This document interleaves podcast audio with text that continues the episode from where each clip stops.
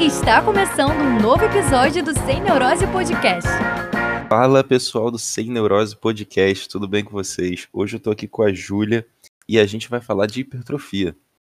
É isso aí, gente. Essa semana vocês mandaram muitas perguntas sobre hipertrofia. Eu abri uma caixinha é, de qual assunto vocês queriam ouvir mais um pouco aqui no podcast. E como a gente focou muito em emagrecimento no primeiro podcast, a gente achou válido trazer é, um pouco mais sobre processo de hipertrofia, que são dúvidas mais práticas que vocês vão poder aplicar no dia a dia de vocês.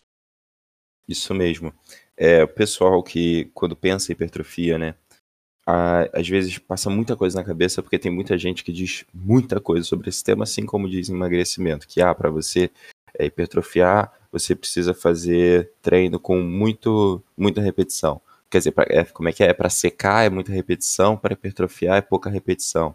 Para hipertrofiar é pouca carga, e muita, é muita carga e pouca repetição, e o outro é menos carga e mais. E para secar é menos carga e mais repetição e que você tem que comer frango com batata doce, ou que você tem que comer, sei lá, é, carne e que você tem que comer. Tudo que vê pela frente, tudo quanto mais melhor. Frente, quanto mais melhor, exatamente.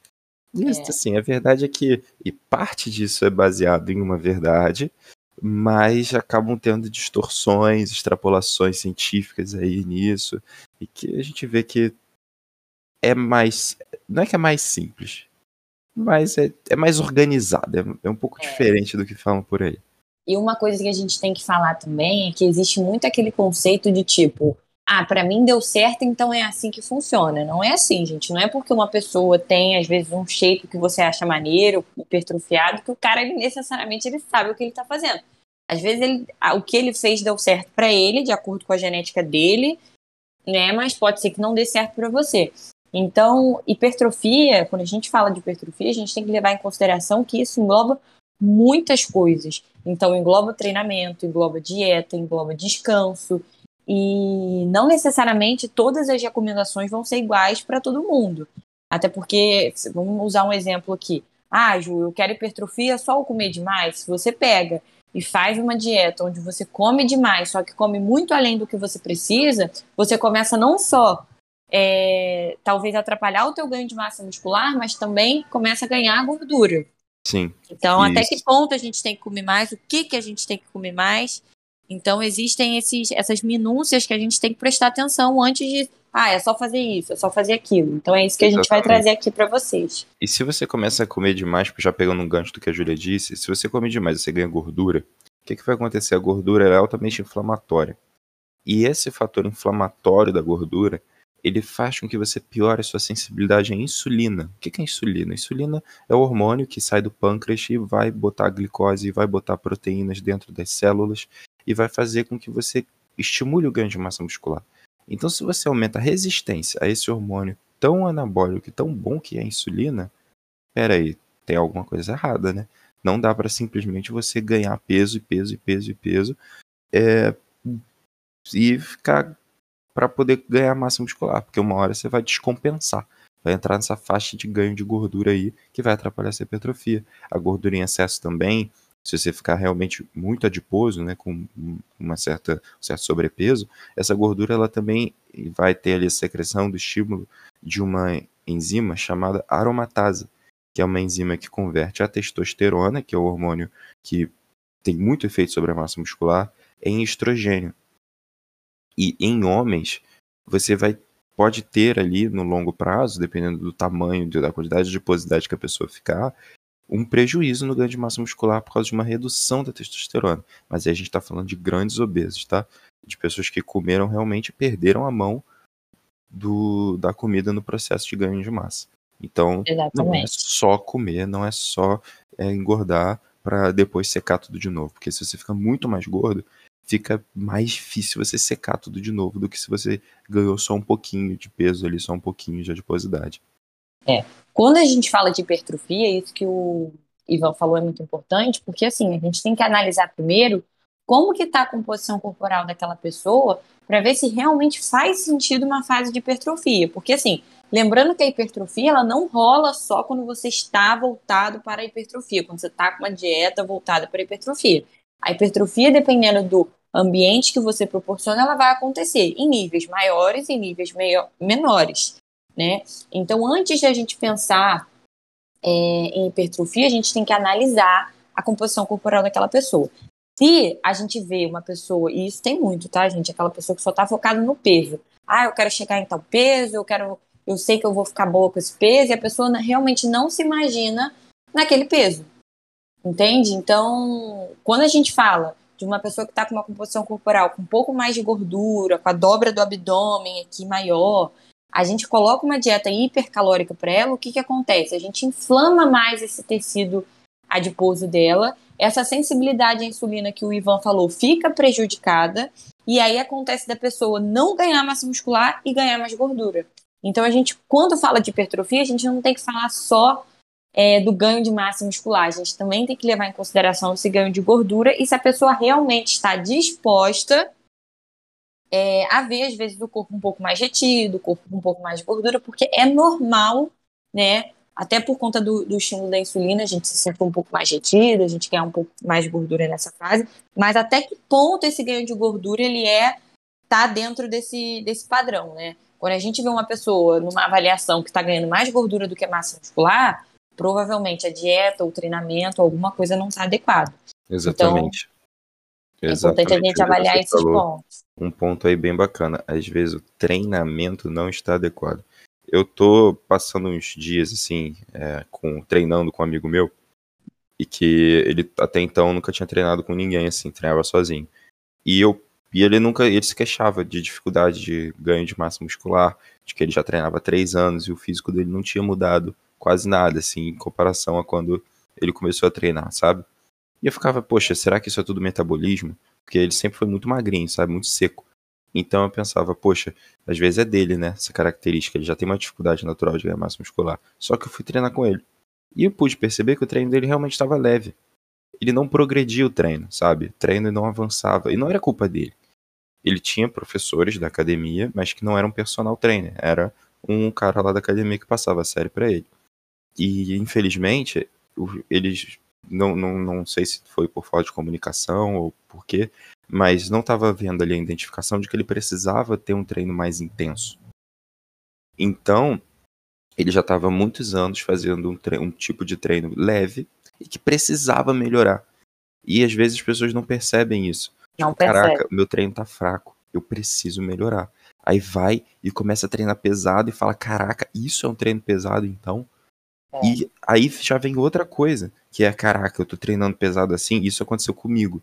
Né? Nessa que eu fui treinar esse meu amigo, eu percebi que, cara, eu tô fazendo um treino para ele que eu não tô aguentando direito.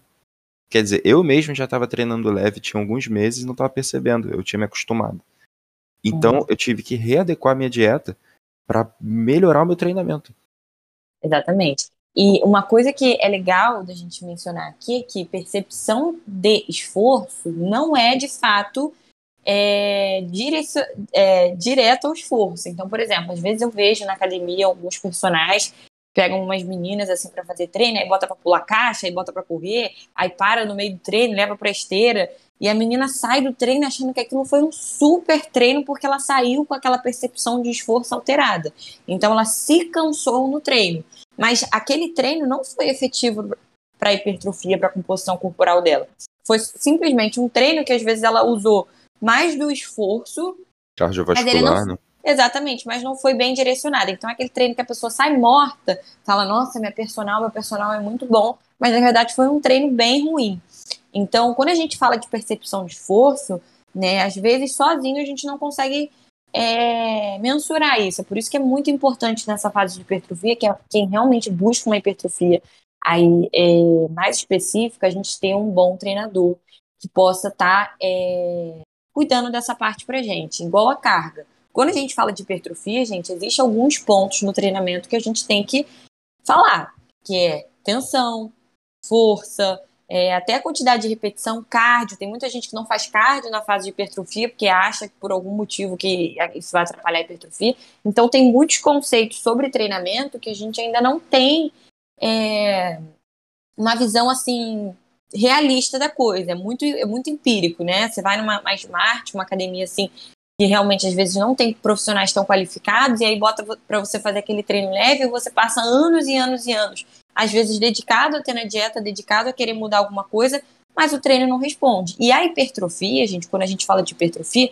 não tem como a gente ter hipertrofia sem o estímulo correto do treinamento. Isso é muito difícil. Porque o que é a hipertrofia? É você estimular o teu músculo e a partir disso o seu músculo se, se é, como é que fugiu a palavra da minha cabeça? Ivan, me lembrei. Se. Você vai estimular o músculo, você vai dar uma sinalização celular para ele através do seu treino, através da sua dieta, justamente para ele poder hipertrofiar, para ele fazer síntese proteica Exatamente. ali, para ele poder aumentar de tamanho. Então, por exemplo, é, eu acredito que talvez alguns dos nossos ouvintes já tenham escutado o termo emitor, né? Emitor é a famosa via da hipertrofia, via celular de sinalização de várias proteínas e etc. que vão fazer o que vai fazer, vai chegar no DNA da célula e a célula vai entender que ela tem que fazer proteína para poder aumentar aquela célula para ela ganhar mais força, né? E para você ativar isso, você precisa de um treinamento direcionado ou você precisa e, e, tipo assim, não é só o treinamento que, que estimula. O treinamento de força estimula. O consumo de hipercalórico através da insulina também estimula. A testosterona também estimula. Vários fatores estimulam essa via da hipertrofia. Então, é, não é só o não é só um fator que vai determinar se você vai hipertrofiar ou não tá? Exatamente. E então aí você vem, ah, eu quero então, então qual é a melhor série para hipertrofiar? Hoje a gente tem evidência que você fazer o que a gente chama de periodização de treino é o mais interessante. Ah, o que é periodização de treino? É você pegar um, por exemplo, vou treinar oito semanas ou sei lá duas semanas fazendo um treino que eu vou estimular minha força. Como seria um treino de força? seria um treino de até quatro repetições, ou seis repetições no máximo, que você vai fazer bastante carga e vai ser um treino que no, no total ele vai tender a ser curto e vai ter um descanso maior. Isso é um treino de força. Você vai ganhar, vai treinar o seu músculo, vai treinar o seu neurônio a dar um impulso nervoso ali para o seu músculo responder e ele ganhar força e ficar mais forte. Isso é diferente de resistência. Não é porque você ficou mais forte que você aguenta realizar aquela força por mais tempo. São coisas diferentes. Aí, ah, beleza, eu fiquei mais forte. Depois você pode entrar num treino de resistência, talvez, que você vai diminuir um pouco sua, o seu peso, mas como você já está mais forte, aquele peso que você não vai precisar diminuir tanto. Então você vai estar conseguindo dar um estímulo legal através do peso, porque você ficou mais forte, vai estar mais e vai começar a treinar sua resistência. Então você vai adicionar um volume maior. E adicionando esse volume, você consegue, por exemplo, é, recrutar mais fibras musculares para fazer aquele exercício, que é chegar àquela famosa falha. Então, você fez, vamos supor, uma série de oito repetições, aí você vai lá, em vez de descansar, diminui um pouco a carga, faz mais, tenta fazer mais oito, aí pô, em vez de descansar, tenta diminuir mais um pouco a carga, faz mais 8. Quer dizer, você aumentou bastante o número de repetição, consequentemente, você diminuiu a carga, mas você ali foi e levou o seu músculo a um ponto que antes ele não era levado. Porque no treino de força, você fazia a maior força que você podia, porque você queria conseguir passar para o peso maior.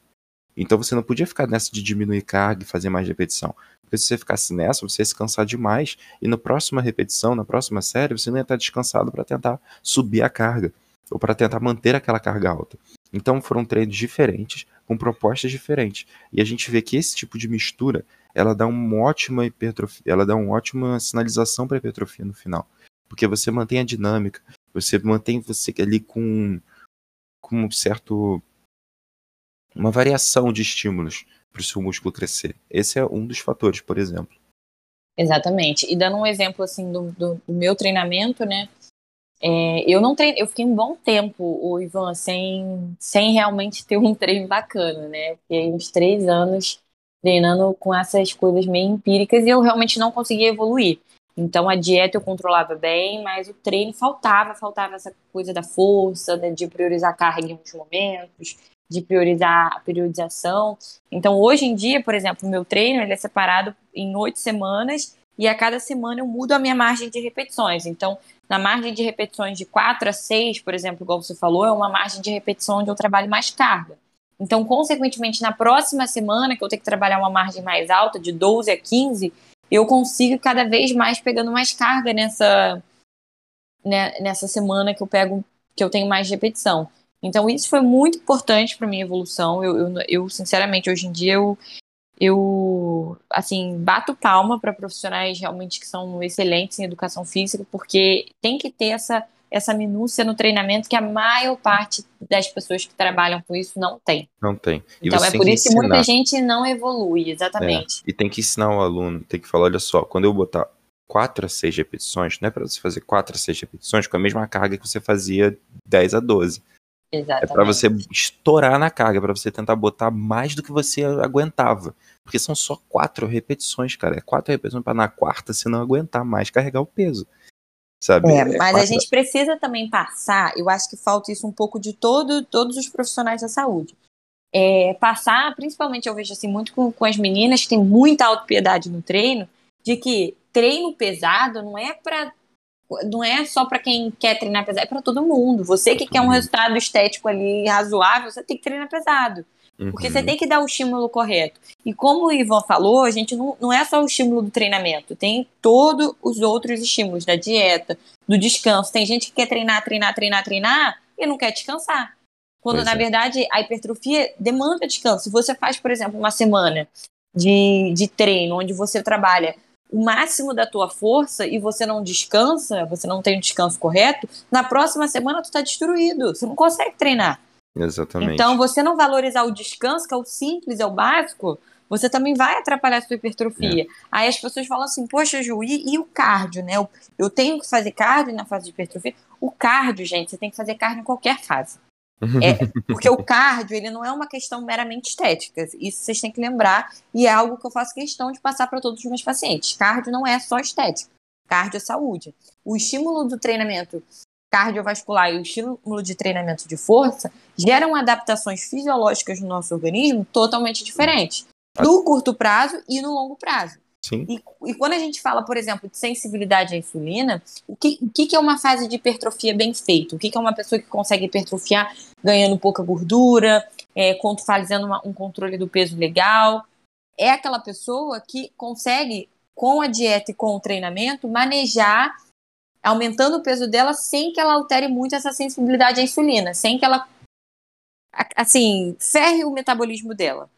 Então, é, para isso, ela vai precisar ressensibilizar ter mecanismos de ressensibilização desse, é, dessa insulina, como? Com treinamento cardiovascular, com a dieta limpa. O que é uma dieta limpa? Não ficar metendo fast food dentro da dieta para bater caloria, porque isso não faz sentido. Isso só diminui o tempo do teu booking, que booking é a fase que a gente chama de hipertrofia, né? Para é. quem não está habituado com esse, é. com esse nome.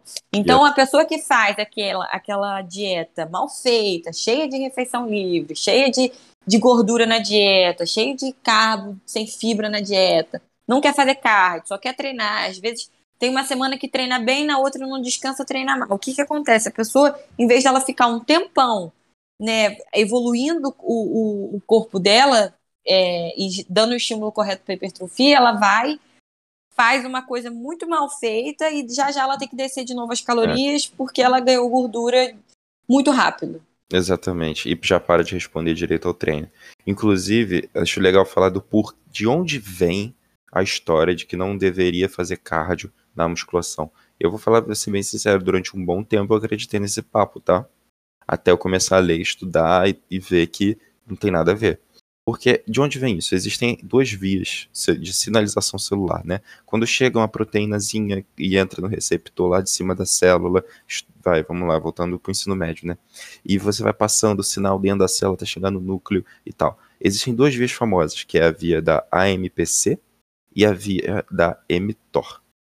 A via da AMPC, ela é, ela é uma via, MPK, desculpa. Ela é uma via que ela estimula quebras, catabolismo, ela estimula você desfazer tecido, você é, consumir reservas para poder gerar energia. E essa via é predominantemente utilizada no exercício aeróbio, no cardio, na corrida, principalmente de longa duração, tá? E longa duração, eu tô falando uma hora, tá? Tipo, longo mesmo, uma, duas horas.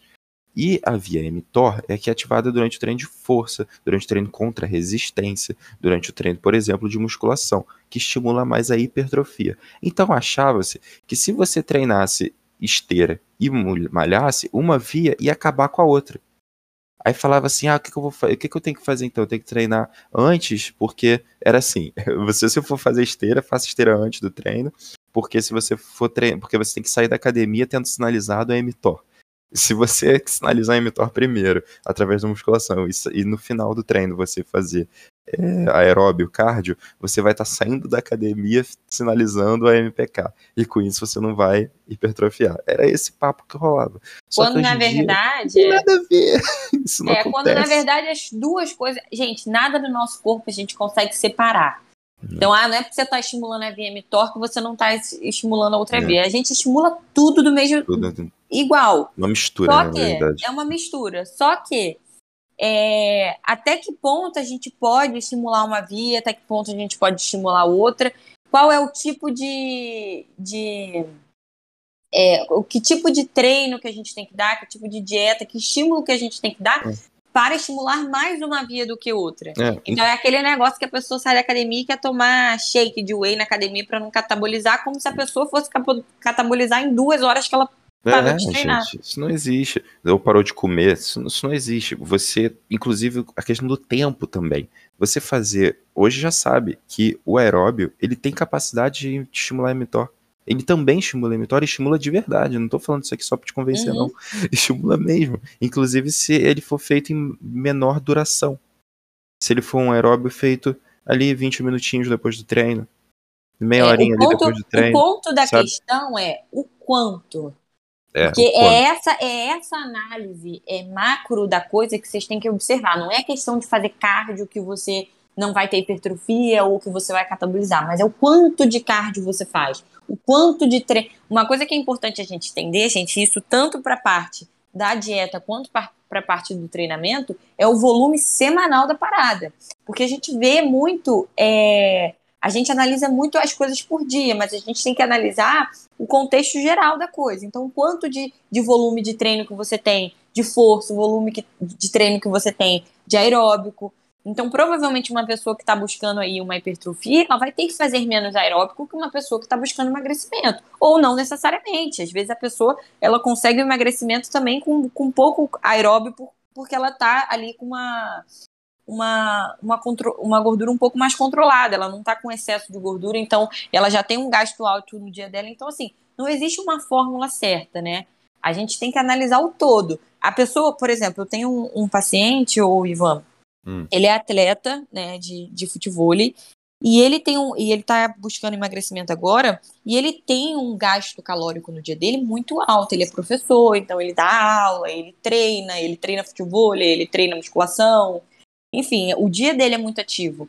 Então, para esse cara, eu não preciso ficar falando para ele fazer cardio, por exemplo. Uhum. Porque ele já tem o gasto muito alto. É realmente só a gente mexer ali um pouco na dieta dele. Agora, uhum. para uma pessoa que às vezes a, que busca hipertrofia, vamos lá, que busca hipertrofia e, e passa o dia inteiro sentada atendendo. Né? Então é uhum. é uma pessoa que não tem o gasto muito, muito flexível e é uma pessoa que até treina musculação bem mas pelo fato dela não ser uma pessoa muito ativa, será que colocar cardio todos os dias não é interessante para ela ter até uma flexibilidade melhor com a dieta, ela poder mais. fazer uma fase de hipertrofia aí um pouco mais robusta? Uhum. Então, isso tudo a gente tem que analisar, não é ah, para você serve, para você não tem que ver, né? Tem que ver. Inclusive esse caso aí que a Júlia falou do segundo da segunda pessoa se encaixa muito em mim. Sim, eu, eu também. Eu parte do dia sentado e quando eu vou me, quando eu vou fazer exercício, literalmente quando eu vou para academia. Então, assim, Exatamente. assim, o ideal é que eu faça um cardio na academia para poder, ou no mesmo momento, ou em outro horário, para eu poder ali é, tá fazendo o papel que o cardiovascular faz, que vai, que, claro, a musculação também faz, mas em intensidades diferentes, que a gente falou em quantidades e intensidades diferentes, que é, é melhora do perfil lipídico, melhora da saúde vascular, do vaso, libera um monte, o endotélio, a parte de dentro do nosso vaso, que é chamado de endotélio, porque, gente, o vaso sanguíneo, ele tem camadas, tá? Tem a parte de fora, a parte do meio e a parte de dentro. A parte de dentro se chama endotélio.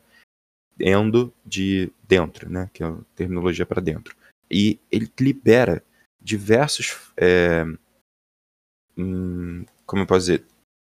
Hormônios, substâncias é, que melhoram a complacência dele, que a complacência é o que? A capacidade de se distender e voltar ao tamanho original, capacidade de carregar sangue, capacidade de irrigar os órgãos. Então, quando você está fazendo um exercício cardiovascular, você tem esse estímulo do endotélio muito forte, muito benéfico. Isso ajuda a reduzir a pressão arterial a níveis mais saudáveis. Isso ajuda a produzir citocinas é, anti-inflamatórias para você ter um corpo que funciona mais em harmonia. Isso você consegue estimular também a sua oxidação de gordura, não no sentido de que você vai passar você vai emagrecer, mas que você vai conseguir utilizar com mais facilidade a gordura como fonte de energia. É, e é. isso ajuda a quando você está sem comer ou está, é, sabe, você, por exemplo, ah, estou sem comer, estou muito tempo de jejum, você, auxilia você a utilizar mais a gordura ali como fonte de energia, poupar sua, seu, sua massa muscular, tá? Melhora a sua eficiência metabólica. Melhora isso é uma coisa que a gente vê. Metabólica, isso aí. Isso aí, a gente vê muito na prática, eu vejo muito. Por exemplo, meninas que começam uma fase de hipertrofia e aí a gente faz uma dieta direitinho, né, com, com superávit calórico leve. Eu sempre começo o superávit calórico de forma gradativa, eu nunca aumento tudo de uma vez porque eu preciso entender o nível de treinamento daquela pessoa.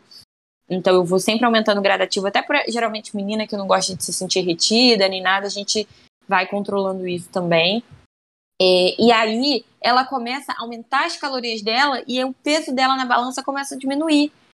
E elas ficam, Ju, mas eu não tô tendo hipertrofia, não tô, meu peso tá diminuindo, meu peso tá diminuindo. Quando a gente vai fazer o comparativo de fotos, né, quando a gente vai fazer a análise da composição corporal, ela tá evoluindo a massa muscular dela e tá perdendo gordura em alguns pontos. Então, quando você dá o estímulo correto do treinamento, você treina pesado, você realmente faz um treino ali bem bacana para hipertrofia, faz a dieta direitinho, toma cuidado com a refeição livre, toma cuidado com a qualidade da dieta, esse aumento ele só tem a melhorar a sua eficiência metabólica. Então é uma pessoa que utiliza às vezes até gordura para formar massa muscular. O que, o que é muito louco, porque antigamente, há um tempo atrás, a gente não sabia que isso poderia ser ocorrer. Mas hoje em dia a gente já sabe que uhum. é uma pessoa que tem um pouco mais substrato é, de, de, de, gordura também pode ser utilizado como fonte de energia para formar massa muscular. Só que para isso acontecer, meu amigo, você tem que estar tá treinando muito bem e comendo bem. Então, Sim. pensar nessa melhorar essa eficiência metabólica até nessa, nessa, nessa fase de hipertrofia é o cenário ideal, é o que a gente busca. Agora, se vem aquele paciente, por exemplo, que chega para o Ivan e fala assim: ah, eu quero chegar nesse peso a qualquer custo. Eu quero eu quero hipertrofiar a qualquer custo. Que a pessoa, e você olha a composição corporal da pessoa e aquilo ele não está de acordo, o treino da pessoa não está de acordo, a gente tem que falar, olha, vamos ter que melhorar isso, isso, isso. É o uhum. treino, a gente tem que ver onde está onde tá errado. Esse amigo do, do Ivan que ele falou, por exemplo, às vezes ele come bem, tá disposto, treina, descansa, mas o treino dele não está adequado. Então, ele é um, é, ele é um cara assim, de verdade. Ele, infelizmente, ele só não teve orientação. Porque o menino, ele é determinado, assim. Você falou, cara, faz assim, treina assim, faz assim. O cara tem uma consciência corporal perfeito. Ele come. É. Se tu falar, cara, come isso, ele vai comer aquilo. Treina assim, ele treina. O cara é disciplinado, sabe? Só falta. Mas, Ivan, tem muita gente, muita gente disciplinada que realmente só precisa de orientação. E, e, e, e, eu, e é muito bacana a gente ter esse espaço aqui para falar, porque a gente também tira da, da, nossa responsabilidade só de que, às vezes, um objetivo que a pessoa busca não está só sobre nossa responsabilidade. A gente tem que contar que o cara esteja treinando bem, eu tenho que contar que os hormônios do cara estejam bacana, você tem que contar que o cara está fazendo dieta. Então, assim, a gente precisa passar isso para as pessoas, que às vezes ela não está evoluindo por conta de um detalhe bobo, por falta de orientação. Ó, uma é coisa que é uma pergunta que fizeram muito lá na caixinha, e aí eu vou querer que você respondesse, Ivan. É, uhum. É, quando que a gente sabe que a gente tem que começar uma fase de hipertrofia? O que, que, qual é, qual é, porque quando que a pessoa tem que decidir falar, não, agora eu quero melhorar a minha hipertrofia? Olha. Você consegue? É, dá para saber sim, e são geralmente em dois cenários, tá? Existe o precisar e o querer. Querer é totalmente subjetivo.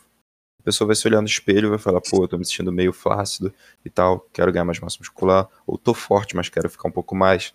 Totalmente subjetivo. E o precisar? Quando é que você precisa? É quando você olha para aquela pessoa e você ou você faz um exame de bioimpedância, ou uma dipometria, ou você de alguma forma você vai quantificar a massa muscular daquela pessoa, e você percebe que ela está menor do que ela deveria ser. Existe uma faixa ótima de massa muscular para cada indivíduo, baseado no seu peso, baseado na sua altura, tá baseado na sua idade e baseado no seu sexo. Isso tem, todo mundo tem a sua quantidade de massa muscular ideal. E quando você está abaixo disso, você começa a entrar num quadro que a gente chama de sarcopenia.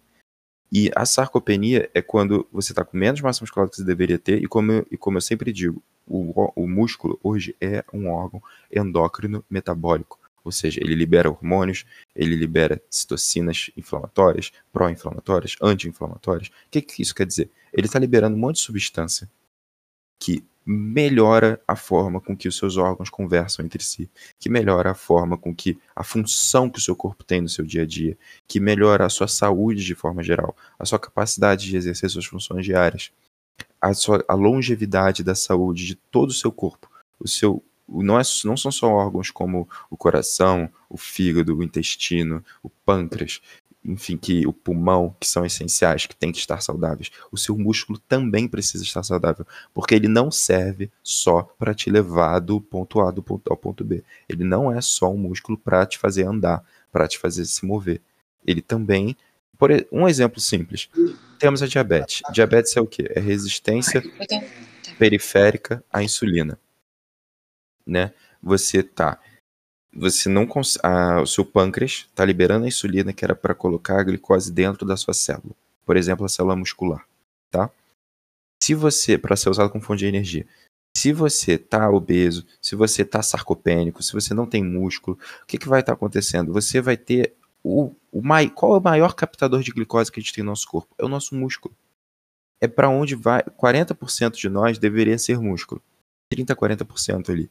Então, você vai pegar é, o, a maior fonte, o maior lugar que você tem para poder captar a glicose, você vai diminuir. O que, que vai acontecer com a, com a, glicose que você come? Vai ficar sobrando. O que, que vai acontecer então? Você vai precisar ali é, de mais insulina. Você vai precisar que o seu pâncreas se faça mais esforço para colocar aquilo dentro da célula, para aquilo ser usado como fonte de energia, até porque você quase não tem mais aquele tecido, o músculo. Então você é. precisa ganhar massa muscular para aumentar a sua captação de glicose, para melhorar a forma como seu corpo reage a isso. E com isso, melhorando e reduzindo o risco para desenvolvimento de diabetes, por exemplo. Eu espero que Exatamente. tenha claro, porque foi, eu, foi. eu fui um pouco além aqui, mas. Não, e é bacana, e é bacana você explicar esses detalhes, porque assim, quando a gente fala de hipertrofia e massa muscular, gente, não tem isso a ver só com a, com a estética, não, tá? Uhum. Tem a ver com a, com a saúde no longo prazo. Porque assim, você vê um idoso qual, gente, o nosso caminho assim da nossa vida é um pouco trágico, né? Porque a gente vai perdendo massa muscular, a gente vai perder, nossos hormônios vão baixando, a gente vai entrando na menopausa. Então a tendência é que as coisas é, deixem de, não é que deixem de funcionar, mas vão é, tendo aí um, um desgaste maior. Então, por exemplo, você vê hoje muito velhinho com, com dificuldade de andar, com desgaste excessivo na massa óssea, tomando com pouca massa muscular, tomando muito remédio, com 30, 40 remédios aí para diabetes, é, é, depressão, hipertensão, diabetes, tudo. Por quê? Porque não tem esse cuidado ao longo da vida. Então, se você vê, por exemplo, um cara que foi atleta a vida inteira e você vai analisar a, a a, essa parte da velhice dele, onde ele começa a envelhecer, é um cara que anda, é um cara que caminha, é um cara que, que vive bem. Muitas das vezes toma menos remédio. Toma menos remédio. Então, o, a, até que ponto a gente tem que falar da massa muscular em relação à estética, né? É. Por exemplo, eu vejo hoje muito, muito, muito é, mulheres que entram às vezes na menopausa e aí fica com aquela circunferência de cintura mais é, maior, né? Uhum. E acaba que tem muita, muita perda de massa óssea, aí tem mais facilidade em quebra, quebrar o fêmur. Você vê esses problemas que poderiam ser evitados, às vezes, com atitudes básicas no, durante a vida. Então, uma musculação, é, uma dieta bacana, controlar ali a, adiposidade, Então, Uhum. não é só falar de massa muscular para estética, porque você quer ter uma bunda maior. Não, é para tua qualidade de vida.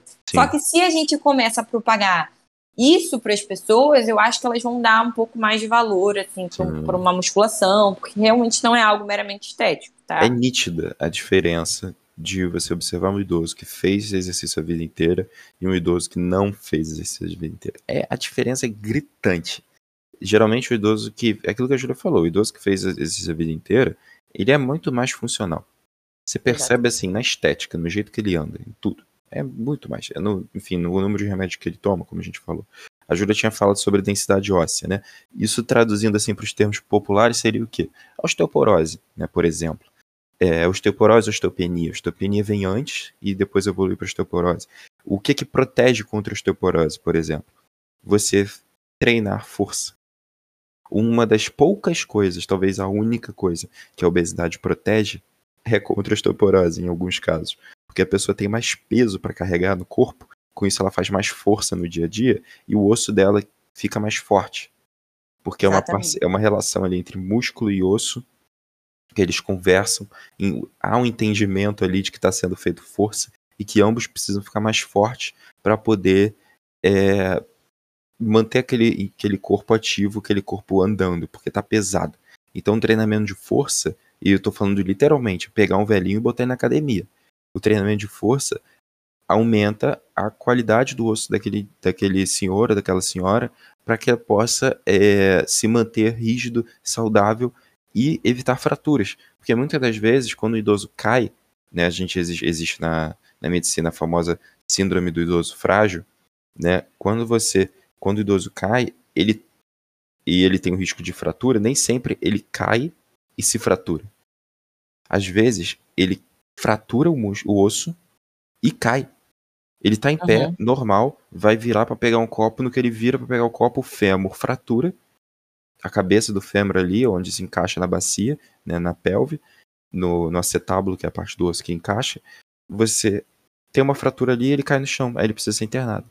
Ele é, É, foi o que internado, aconteceu com a minha avó. ele tem pouca massa muscular, ele tem pouca. é, ele não, não- já não é um, um indivíduo jovem, assim, resistente e, e resiliente. Passa por uma cirurgia dramática, às vezes não consegue se recuperar bem da cirurgia, porque já está acamado, o corpo já não responde direito, não consegue mais levantar, não consegue mais se mover, não consegue mais fazer exercício direito por conta da fratura.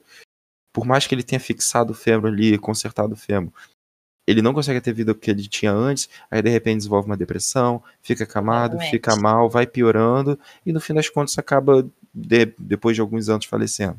né? Esse é um É. quadro clássico da síndrome do frágil. Não- sei como é que foi com a sua avó, Júlia. Mas É, geralmente essa história que a gente, observa. E logo depois, uma coisa que você falou, logo depois que aconteceu, ela realmente não conseguiu se recuperar bem, aí ela já placou numa depressão, porque ela era atleta, ela jogava tênis, então o fato dela não poder mais andar assim por um tempo desestabilizou ela, e aí foi bem ruim. Mas, Poxa. ó, uma parte importante também da gente falar aqui, passando um pouco dessa parte do treinamento, é, é a questão também da alimentação.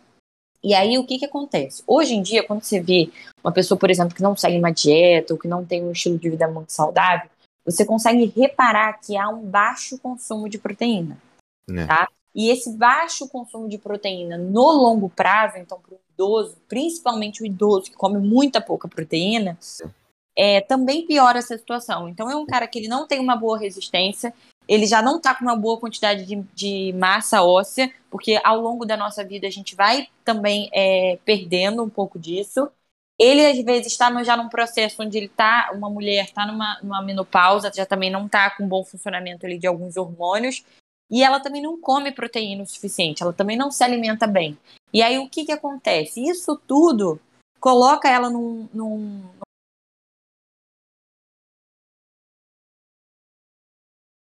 pessoa que deveria estar consumindo proteína direitinho, deveria estar treinando e como não está, ela parece que ela envelhece muito mais rápido, né? E, Hum. e, e essa parte assim da proteína, não só pessoas idosas não, principalmente os idosos não consomem muita proteína, mas eu vejo assim é, pessoas da nossa idade que também não tem esse cuidado com a proteína. Não é sobre você comer muita proteína, mas existe uma quantidade ali Mínimo.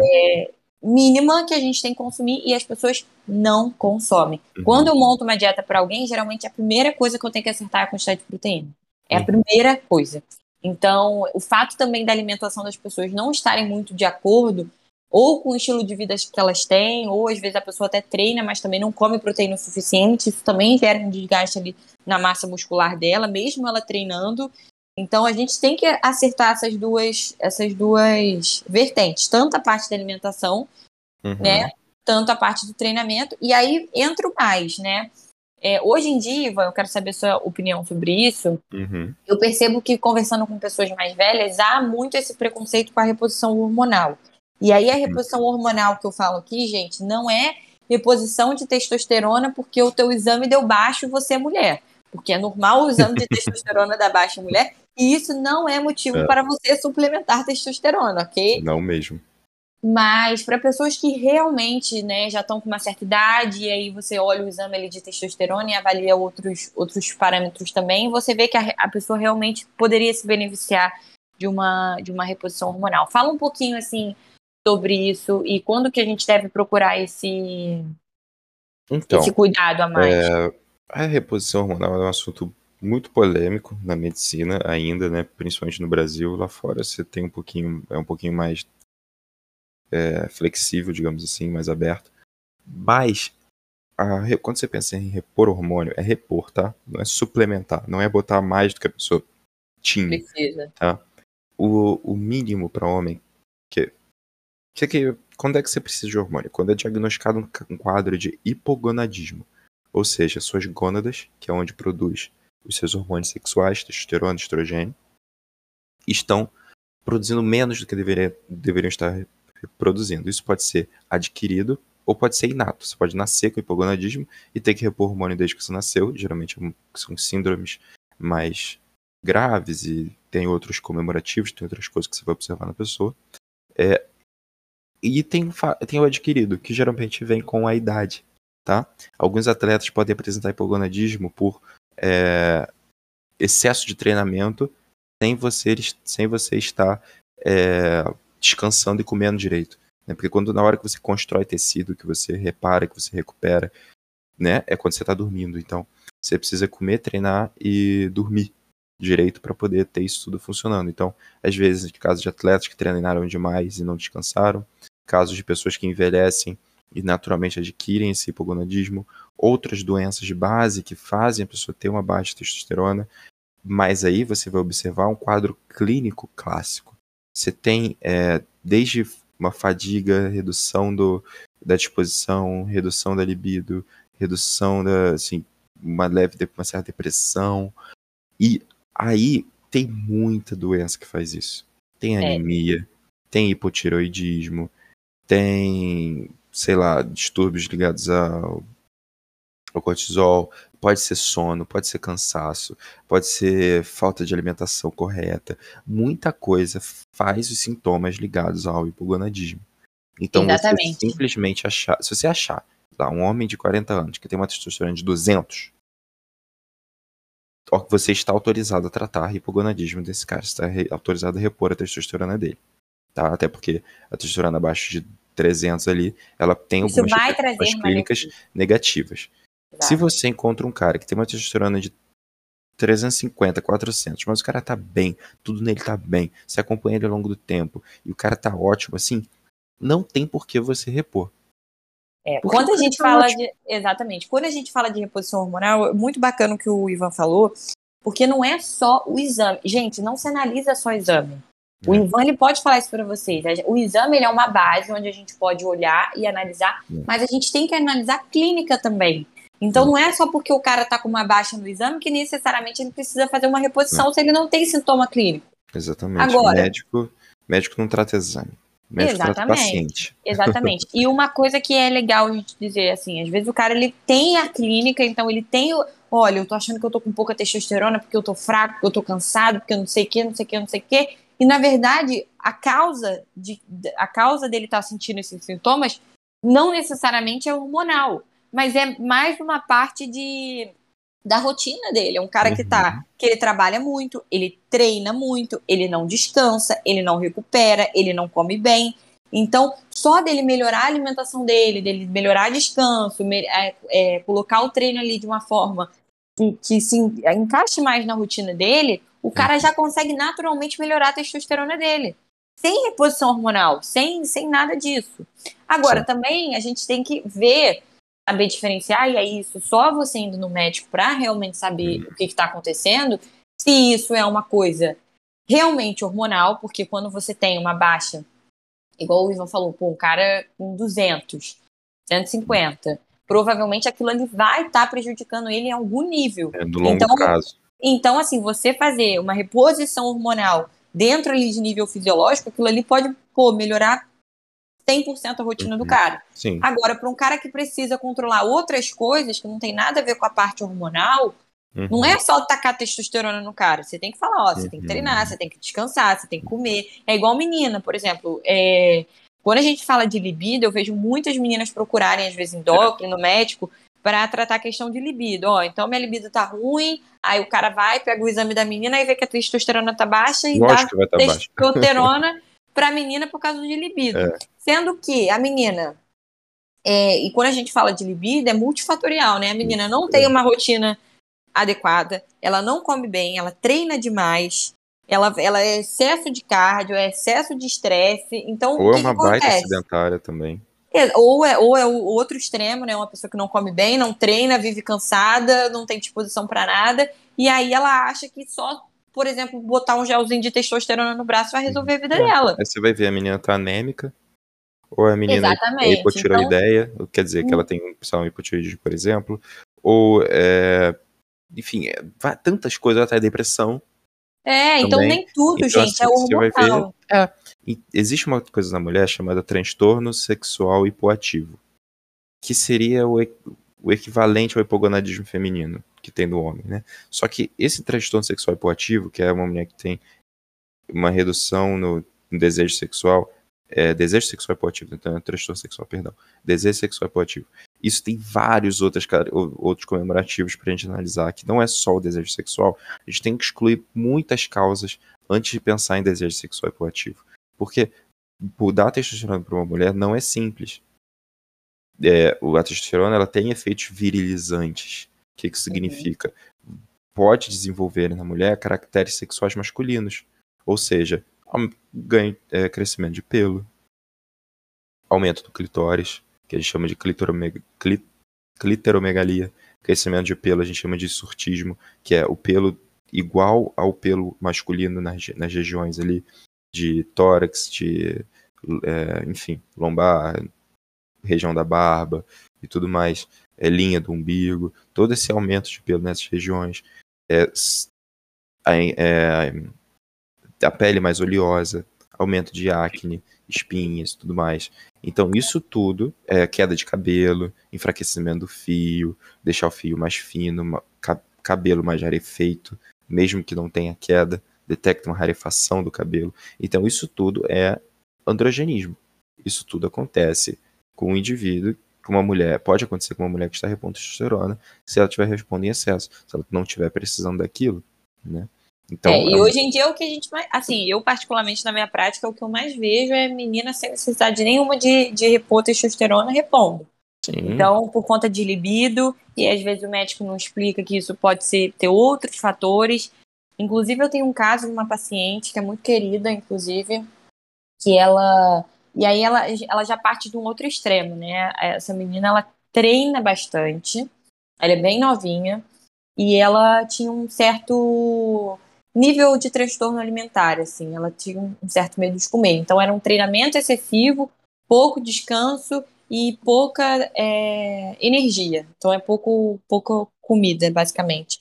Uhum. E aí ela parou um ano de, de menstruar, ela parou de produzir alguns hormônios aí importantes é, uhum. e, e, olha que louco, ela estava numa, numa, numa, médica, né? Eu já estava atendendo ela, eu já tinha mais ou menos entendido a situação, o que estava acontecendo ali, eu já tinha reparado que ela estava comendo muito pouco, treinando muito, e eu falei, olha, é, eu vou cuidar da tua alimentação, a gente vai precisar aumentar o teu valor energético da dieta, eu não tenho como deixar você comendo, ela só comia fruta, Ivan. Ela só comia Senhora. fruta. Nossa. Então ela já estava num nível assim da estética dela com um percentual de gordura muito baixo, já provavelmente perdendo massa muscular também uhum. e sobrevivendo, estava sobrevivendo. E aí a médica dela foi e passou anticoncepcional para ela. Assim que ela passou o anticoncepcional para ela, então ela repôs os hormônios de Feminino. forma Né? Estrogênio, progesterona, é. Exatamente. E aí o que aconteceu? A menstruação dela voltou. Só que nisso que ela voltou, ela basicamente não resolveu o problema. Não, não Porque resolveu. ela não resolveu a causa. Qual era a causa? Uhum. Ela, baixa densidade energética, excesso de treinamento. Então, eu, Uhum. né, quando aconteceu isso, eu encaminhei ela para um outro médico. Falei, olha, não tem condição da gente Uhum. continuar com essa médica porque ela tá atrapalhando o seu tratamento. E o outro Entendi. médico basicamente chegou para ele e falou assim: olha, você não vai usar medicação nenhuma. O que, que você vai fazer é repor algumas vitaminas que realmente já estavam ali Uhum. é, sendo prejudicadas e você vai descansar mais, vai melhorar essa parte do treinamento e melhorar a parte da alimentação e aumentar um pouco Exatamente. o seu peso. Sim, então, quando- às vezes, é, é- é tratar uma coisa Uhum. com, com- que não tem que ser tratada dessa forma. Não é Exato. só hormônio. Quando a mulher tá com o peso, a gordura corporal muito reduzida, ela para de menstruar. Por quê? Porque a gordura, ela tem papel essencial na produção dos hormônios esteroides. Os hormônios esteroides, que é testosterona, estrogênio, progesterona, cor- cortisol, eles todos vêm do da gordura, do colesterol. Então, e o colesterol vem da gordura. Se você tem a gordura muito baixa, você não consegue produzir esses hormônios. E com isso você vai ter uma série de deficiências vinculadas à redução dos hormônios. E para você voltar a produzir isso, você não precisa só. é, você não é tomar o hormônio. É você voltar a comer, voltar a ganhar é, massa muscular, voltar a ganhar gordura, principalmente nesse caso, voltar a ganhar gordura. Manter o ambiente é, hormonal Propício. controlado com Exatamente. outros fatores e não com a Inclusive- reposição. Uhum. Só para dar uma palhinha aqui de um assunto que a gente pode vir a falar depois, é o anticoncepcional, ele não, ela não voltou a menstruar por causa do anticoncepcional. O que aconteceu foi que ela estava tendo é, a- o sangramento vaginal por privação de hormônio. O que, que é Uhum. isso? Ela dá estrogênio, ela dá progesterona através da pílula. O estrogênio e a progesterona da pílula faz o endométrio, que é a parte dentro do útero, proliferar. E assim que você corta, suspende o comprimido, desce o sangue, aquilo descama e, e sai. É por privação de hormônio. Não é por é, uma, uma menstruação que veio dela. Inclusive, dizem os livros, tá? Se eu, falo, se eu falar isso, que eu concordo com isso, as mulheres vão querer me matar, mas dizem os livros que quem tem, que mulher que toma anticoncepcional, teoricamente não deveria ter TPM. Porque o, que, o sangramento que ela tem não é por pela menstruação. É um sangramento por privação do hormônio do, do Uhum. comprimido. Então ela, ela em si não estaria produzindo os hormônios, fazendo os ciclos menstruais fisiológicos para fazer menstruar. Mas só, só dando uma palhinha aqui. Mas para finalizar, a gente podia só citar os top suplementos que a gente acha, é, que a gente sabe, né, que são encaixáveis numa num planejamento de hipertrofia muscular. Gente, vou falar pra vocês uma coisa que é difícil de acreditar, vai doer no coraçãozinho de vocês, mas eu não vou pegar leve. A gente pode contar no dedo, juro pra vocês, nos dedos, De uma quantos suplementos a gente tem que pode ajudar na fase de hipertrofia. Porque quando a gente fala de suplementação, gente, é suplementar algo para ajudar. Mas a base por baixo tem que estar sendo feita. Porque não adianta você focar em suplementação e a tua dieta tá ruim, o teu treino tá ruim, você não tá descansando, os teus hormônios estarem desregulados. Então, assim, a suplementação ela pode é, dar aquele ajustezinho ali fino para te ajudar a ter um pouco mais de força, a, a diminuir um pouco a fadiga. Mas, assim, o, o resultado que você espera provavelmente não vai vir da suplementação. Então, é, essa a coisa meta que de proteína também ajuda. Exatamente. Então, às vezes, assim, eu pego muito paciente que chega pra mim e fala assim: Pô, Ju, mas você não vai me suplementar nada? E eu falo: Não. Porque às vezes suplementar vai atrapalhar a pessoa. Por exemplo, eu tenho um paciente, a cafeína hoje é um dos suplementos, assim, nível A de evidência para É. performance esportiva, tá? Uma Sim. delas. É, só que, para vocês entenderem como é que funciona a questão da suplementação, é, eu tenho um paciente meu que ele não gosta de cafeína, não porque a cafeína não funciona, mas porque ele já é um cara muito ansioso, ele já é um cara que gosta de treinar, e quando ele toma cafeína, aquilo gera uma certa ansiedade nele e ele treina mal, porque ele fica ansioso, o, o batimento cardíaco dele acelera demais, ele não consegue se concentrar, por exemplo, na, na, semana que ele tem que fazer mais força, que são poucas repetições e mais carga, ele não consegue, é, de fato, concentrar para pegar aquela carga, porque ele fica todo se tremendo com cafeína. Então, apesar de cafeína ser um ótimo suplemento, por exemplo, para melhorar a performance esportiva, no caso dele atrapalha é. a performance dele. Então, quando a gente fala de suplementação, não é que porque um suplemento é bom que todo mundo deve suplementar. Claro. Tem que avaliar caso a caso. Exatamente. Exemplo, a creatina, que é outro suplemento, um dos talvez o mais pesquisado que a gente tem hoje em dia, né? A creatina, ela é um suplemento que ela é uma proteína, que ela vai entrar na sua célula e acelerar a recuperação de energia e aumentar a reserva de energia que você tem é, nos primeiros segundos que você faz um exercício de alta intensidade. Por exemplo, um agachamento com bastante peso, um carregar peso na musculação, o, o pique inicial de um tiro de, de corrida, a hora que você freia ali, tudo isso são momentos que ocorre muita força sendo usada. E nessa hora você usa a creatina como fonte de energia. Se você suplementa a creatina, você aumenta a quantidade de creatina circulante no seu corpo, aumenta a quantidade de creatina dentro do seu músculo, e com isso você tem um aspecto de um músculo mais inchado, porque a creatina puxa água junto, e você consegue realizar mais força por um pouco mais de tempo. Exatamente. Então, ela indiretamente ela aumenta a sua capacidade de síntese proteica, porque se você consegue fazer mais força, você consegue treinar melhor, você pode aumentar a sua hipertrofia, né? Mas ela principalmente aumenta a sua força. Agora, e pode pensa... dar um inchaço. Agora, Exatamente. testemunho meu, eu respondo muito mal a creatina. Talvez porque 20, e a gente tem isso documentado, de ali uhum. até 20% das pessoas que suplementam creatina não colhem benefícios da creatina. Talvez porque, naturalmente, já possui uma reserva grande de creatina no corpo e não, não colhe benefício. Mas é Exatamente. E, e, um, outro, um outro aspecto também, uma, um corredor de longa distância. O cara, ele não vai precisar dar um tiro, porque ele vai se manter numa velocidade padrão por um determinado período maior de tempo. Então esse cara ele não pode ser pesado. Esse cara ele é, não tem um momento onde ele realmente dá um tiro mais forte, onde, onde ele precisa de um pico de força. Ele simplesmente mantém a velocidade dele ali padrão. Então, uhum. para que, que a gente vai dar a creatina pro cara? É. Para ele aumentar o peso dele de água e isso atrapalhar o treino dele? Então, suplementação, gente, é individual. Não tem como falar de suplementação para todo mundo, porque às vezes não faz sentido. Tem muitos pacientes, inclusive, que eu não uso, por exemplo, a pessoa treina força e eu não uso creatina porque a pessoa nem aprendeu a treinar ainda, ela nem sabe qual é o nível de força que ela tem para ela sentir alguma diferença com a creatina. Sim. Entende?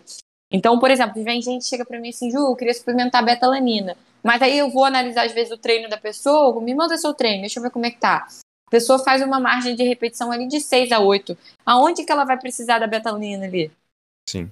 E como, é, é que, como é que seria betalanina, né? A betalanina, ela, ela teoricamente vai aumentar o tempo, demorar, fazer você, com que você demore mais a alcançar a fadiga muscular. Seu músculo consegue render mais tempo em exercícios de endurance, longa duração, moderada, baixa intensidade, uma maratona, ciclismo, é, natação, tudo isso de longa duração.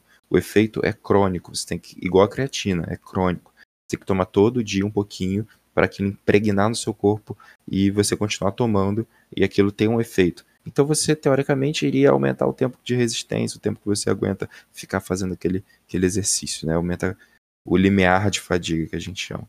Mas é o que a Júlia tá falando. Quem que vai tomar isso aí? O cara já tá nesse ponto, já tá precisando. Exatamente. Né? Então é uma, é uma procura muito grande por essa parte da suplementação, onde na verdade o foco deveria estar em outras. Então, às vezes Sim. eu falo assim: olha, não vamos gastar dinheiro com suplemento, eu quero que você gaste dinheiro agora investindo num personal melhor ou comprando a comida no mercado, da dieta, Sim. porque é de fato isso que vai te ajudar. Sim. Aí, às vezes, a pessoa quer fazer uma suplementação caríssima de um suplemento que não tem muita comprovação científica, por exemplo, e não quer comer carboidrato que é, é basicamente o que vai melhorar 100% o treino dela. Sim. Então a gente tem que tirar um pouco esse, essa, esse peso da suplementação e colocar onde realmente deve, que foi o que a gente focou Sim. aqui mais ou menos hoje no podcast, que é hipertrofia depende do treinamento. Então, gente, se teu treino não tá bom, não adianta que você vai ficar dando cabeça na parede e não vai chegar em lugar nenhum. É. A gente precisa cuidar da dieta, não tem como também você pensar em hipertrofia e não pensar na dieta, porque está totalmente. É, você tem que comer uma quantidade boa de carboidrato adequada. Exato, não dá para ter medo de comer. Não dá para ter, ter medo de comer de carboidrato, não dá para ter medo de comer proteína, não dá para ter medo de comer gordura. E proteína, ah, eu é, não estou acostumado a comer proteína. Tá bom, não consegue comer proteína direito? Whey. Pode Exatamente. ser que ajude. Pode e ser descanso. um suplemento que ajude. Descanso. E Hoje em dia a gente vê muito assim, é, essa coisa da gente ficar o tempo todo na internet, acompanhando as pessoas, a rotina das pessoas. A gente vê, às vezes, aquela. Eu, pelo menos, acompanho muita gente que treina muito, né? Então eu uhum. acordo de manhã, tá todo mundo treinando e tal. Por exemplo, domingo é meu dia off. Cara, eu nem entro muito na internet, porque eu vejo as pessoas treinando, eu quero treinar também, mas eu sei que eu já treinei é. forte a semana toda e eu preciso descansar. Então, essa fomo da gente estar tá querendo sempre fazer o que outras pessoas estão fazendo sem analisar o nosso próprio contexto, sem analisar que às vezes a gente está precisando, às vezes numa segunda-feira descansar, que a gente está precisando diminuir o exercício, que a gente está precisando às vezes aumentar as calorias. Isso tudo é muito individual. A gente não tem como ficar comparando, né? Uhum. Exatamente, exatamente.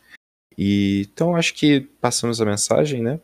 Exatamente. Acho até que dá mais um podcast sobre dá mais um podcast que a gente pode falar mais sobre comida, macronutrientes. É, mas um é que essa parte do treinamento a gente precisava pegar mais. É, a gente precisava pegar no calcanhar aí do calcanhar de Aquiles das pessoas, que acho que foi a maior parte do podcast.